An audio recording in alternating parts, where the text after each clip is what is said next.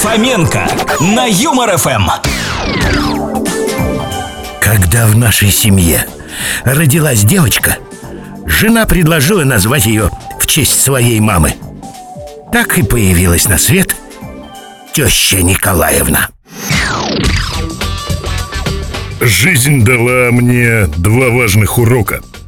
Первый я уже не помню, а второй все нужно записывать. Мой телефон ведет здоровый образ жизни. Он просто жить не может без зарядки. Прочитал новость. В Воронежском бобронариуме родилось два бобренка. Мне кажется, тут основная новость это существование Воронежского бобронариума. Внук, перепутавший свои таблетки с бабушкиными, вскочил утром и куда-то поехал на трамвае.